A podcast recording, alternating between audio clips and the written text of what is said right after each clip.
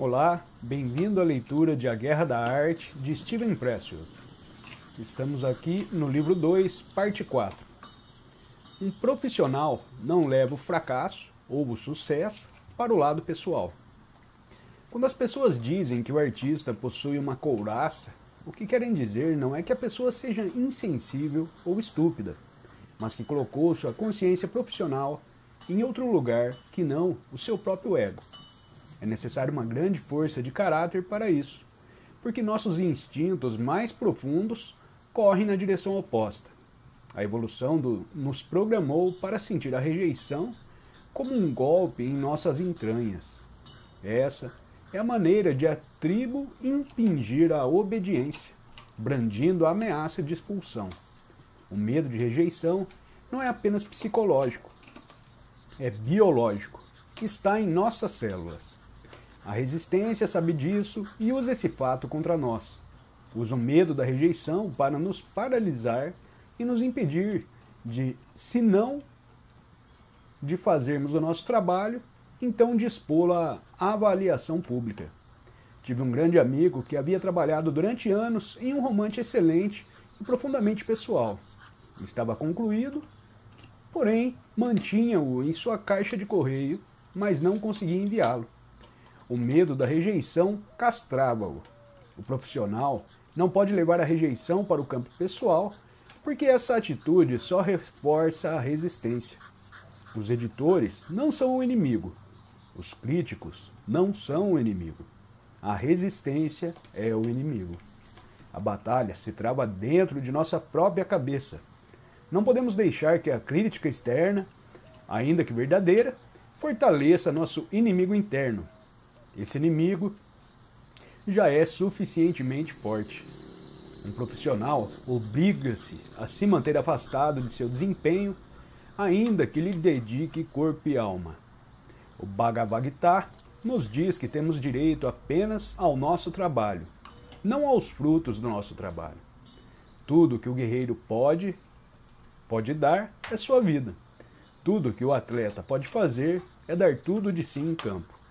O profissional ama seu trabalho, está completamente entregue a ele, mas não se esquece que a obra não é dele. Seu eu artístico contém muitas obras e muitos desempenhos. O próximo já está fermentando em seu íntimo. O próximo será melhor e o seguinte melhor ainda.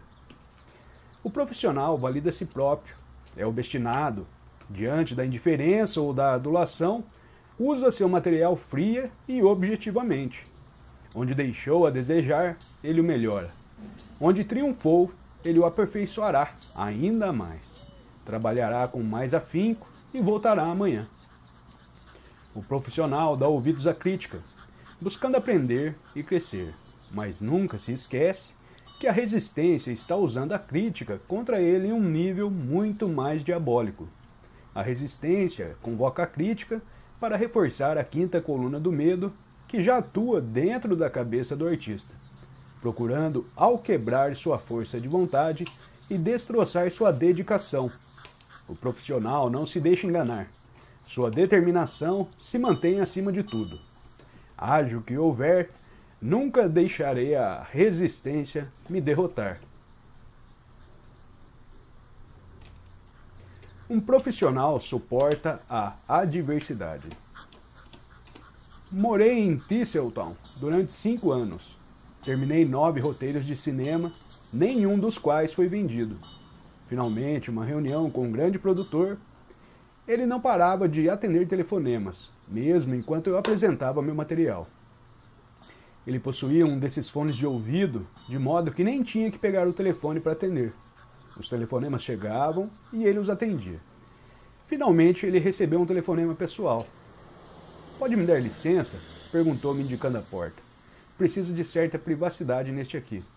Saí, a porta fechou-se atrás de mim. Dez minutos se passaram. Eu, eu aguardava de pé, ao lado das secretárias. Mais vinte minutos se passaram Finalmente a porta do produtor se abriu. Ele apareceu vestindo paletó. Ah, sinto muito. Ele havia se esquecido completamente de mim. Sou humano, isso magoa. Também não era um garoto. Estava com quarenta e poucos anos, com uma folha corrida de fracassos do tamanho do meu braço. O profissional não pode levar a humilhação para o lado pessoal. A humilhação, como a rejeição e a crítica, é o reflexo externo da resistência interna. O profissional suporta a adversidade. Deixa o excremento do pássaro escorrer pela sua capa de borracha, lembrando-se que ela fica limpa outra vez com um bom jato de mangueira. Ele próprio, seu centro criativo, não pode ser enterrado nem mesmo sob uma montanha de guano. O seu cerne é a prova de balas. Nada pode feri-lo a não ser que ele permita. Certa vez, vi um velho gordo e feliz em seu Cadillac na autoestrada. Tinha um ar-condicionado ligado e o CD das Pointer Sisters tocando e soltava baforadas de um charuto barato. A placa do seu carro cifrada dizia: Dívidas PG. O profissional mantém o olho na rosquinha, não no buraco. Lembra a si mesmo que é melhor estar na arena, pisoteado pelo touro, do que nas arquibancadas ou lá fora no estacionamento. Um profissional homologa a si próprio. Um amador deixa que a opinião negativa dos outros o castre, leva a sério qualquer crítica externa, permitindo que a confiança em si mesmo e em seu trabalho seja abalada. A resistência adora isso. Você aguenta mais uma história de Tiger Woods? Falando, faltando quatro buracos no último dia do 2001 Masters, que Tiger Woods venceu ganhando os quatro principais torneios do golfe no mesmo ano, um Palerma na galeria clicou uma câmera fotográfica no auge da tacada do Tiger. De maneira incrível, Tiger foi capaz de parar o movimento no meio e abortar a jogada. Mas essa não foi a parte mais surpreendente. Depois de lançar um olhar fulminante ao Facínora, Tiger se recompôs, voltou para a bola e lançou-a numa tacada magistral. Esse é um profissional. É uma obstinação em um nível que a maioria de nós não consegue compreender, quanto mais imitar. Mas examinemos mais atentamente o que Tiger fez ou melhor, o que ele não fez. Primeiro, ele não reagiu por reflexo. Não permitiu que um ato que certamente teria provocado uma reação automática de raiva realmente reproduzisse essa raiva. Ele controlou sua reação. Ele dominou sua emoção. Segundo ele, não levou a questão para o lado pessoal. Ele poderia ter entendido o ato desse fotógrafo amador, entusiasmado como um ataque deliberado e ele, individualmente, com a intenção de perturbar sua concentração, poderia ter reagido com indignação ou raiva, ou fazer-se de vítima. Não o fez. Terceiro, não tomou o incidente como um sinal de má vontade dos céus. Poderia ter considerado esse revés como uma maldade dos deuses do golfe, como um golpe de azar no beisebol ou um erro do juiz de linha no tênis. Poderia ter gemido, ficar aborrecido ou render-se mentalmente a essa injustiça, essa interferência, e usado-a como uma desculpa para fracassar. Não o fez. O que ele de fato fez foi manter sua soberania sobre o momento. Compreendeu que, independentemente de qualquer revés que um agente externo tivesse lhe aplicado, ele próprio ainda tinha seu trabalho a fazer, atacada que ele precisava dar ali e agora. E ele sabia que essa atacada dependia dele.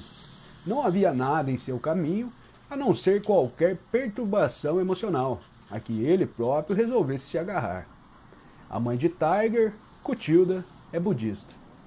Talvez ele tivesse aprendido com ela a ter compaixão, a não se deixar dominar pela raiva por causa da negligência de um fotógrafo amador descuidado. De qualquer forma, Tiger Woods, o exemplo de profissional, extravasou sua raiva rapidamente com um olhar. Depois se recompôs e retornou à tarefa que tinha diante de si. O profissional não pode permitir que as ações de outros definam sua realidade. Amanhã de manhã, a crítica terá, terá passado, mas o escritor ainda estará lá, encarando a página em branco. Nada importa a não ser continuar trabalhando. Fora uma crise familiar ou a deflagração da Terceira Guerra Mundial, o profissional comparece ao trabalho, pronto para servir aos deuses. Lembre-se, a resistência quer que renunciemos à nossa soberania, cedendo-a a outros.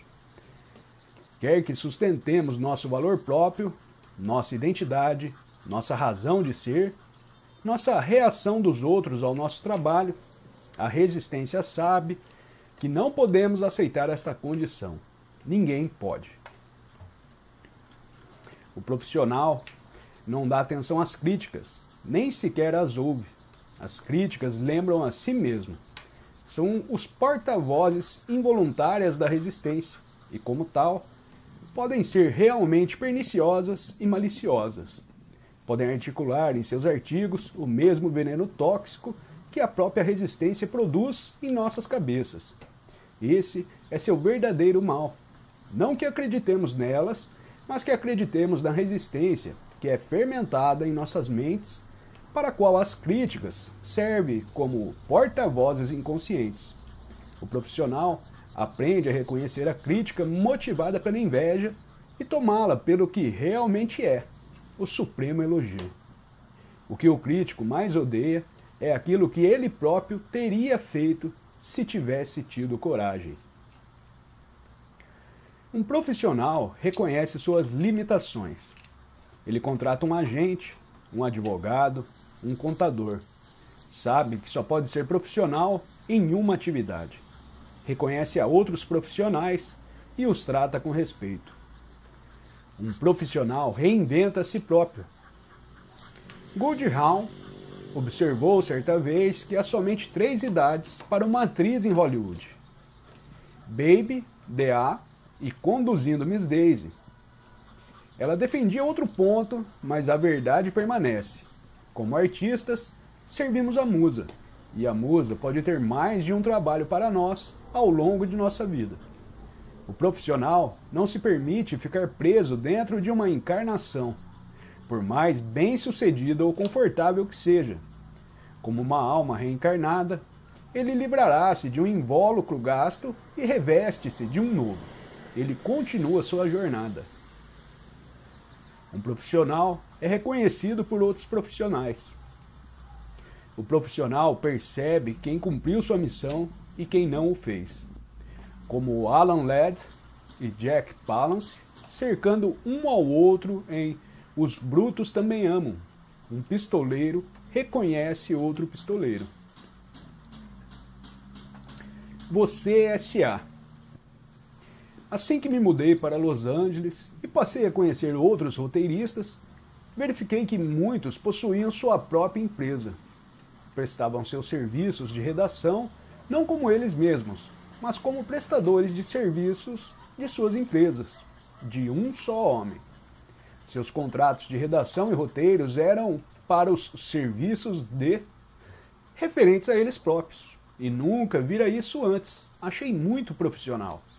Há vantagens financeiras e de impostos para um escritor que opera como empresa. Mas o que me agrada na ideia é a metáfora. Gosto da ideia de ser eu mesmo SA. Desta forma, posso incorporar dois papéis. Posso contratar a mim mesmo e despedir a mim mesmo.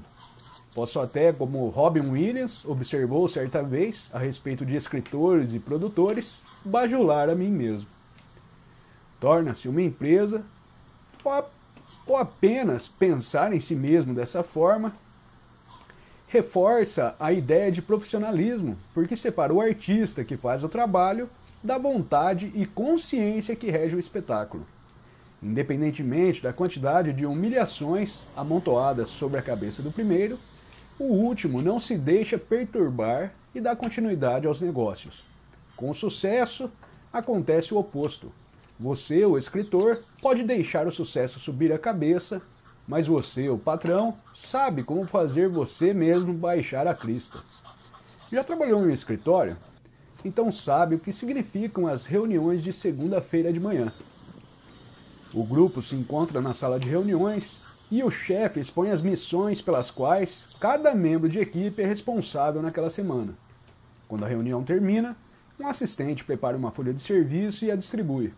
Quando ela chega à sua mesa, uma hora depois, você sabe exatamente o que tem de fazer naquela semana. Faço uma reunião desse tipo comigo toda segunda-feira. Sento-me e analiso minhas tarefas. Em seguida, digito a folha de serviço e a encaminho a mim mesmo. Eu possuo papéis timbrados da minha firma, cartões de visita também timbrados e um talão de cheques da empresa. Pago os cursos e os impostos da firma. Tenho cartão de crédito separado para meu uso pessoal e para uso da empresa. Pensar em nós mesmos como uma empresa nos coloca a uma saudável distância de nós mesmos. Ficamos menos subjetivos, não levamos os golpes para o lado pessoal. Temos mais sangue frio. Podemos cobrar nossos honorários de forma mais realista. Às vezes, como o próprio João Coitado, sou humilde demais para sair e vender.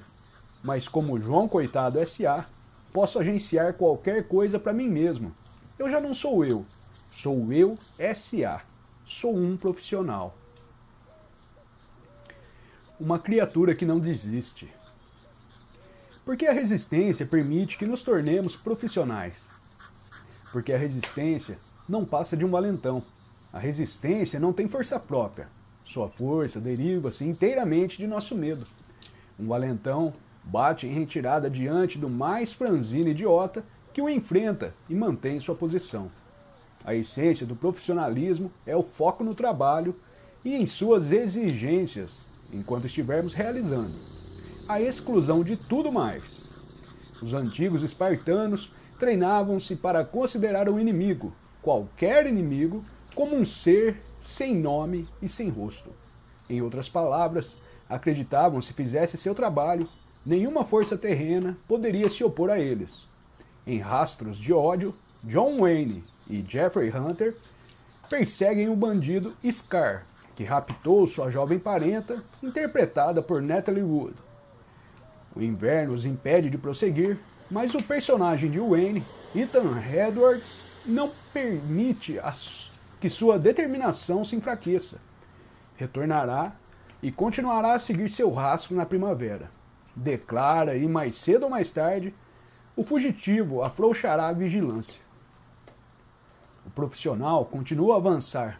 Ele derrota a resistência em seu próprio jogo sendo ainda mais determinado e ainda mais implacável que ela. Nenhum mistério. Não há nenhum mistério em se tornar profissional. É uma decisão levada a cabo por um ato de vontade. Nós tomamos a decisão de ver a nós mesmos como profissionais e o fazemos. É bem simples. Encerramos aqui a leitura do livro 2. Deixo o convite para você se inscrever no canal Segue o link dessa playlist para você acompanhar a leitura na ordem correta. Desejo a todos um ótimo dia, um grande abraço e até o próximo capítulo.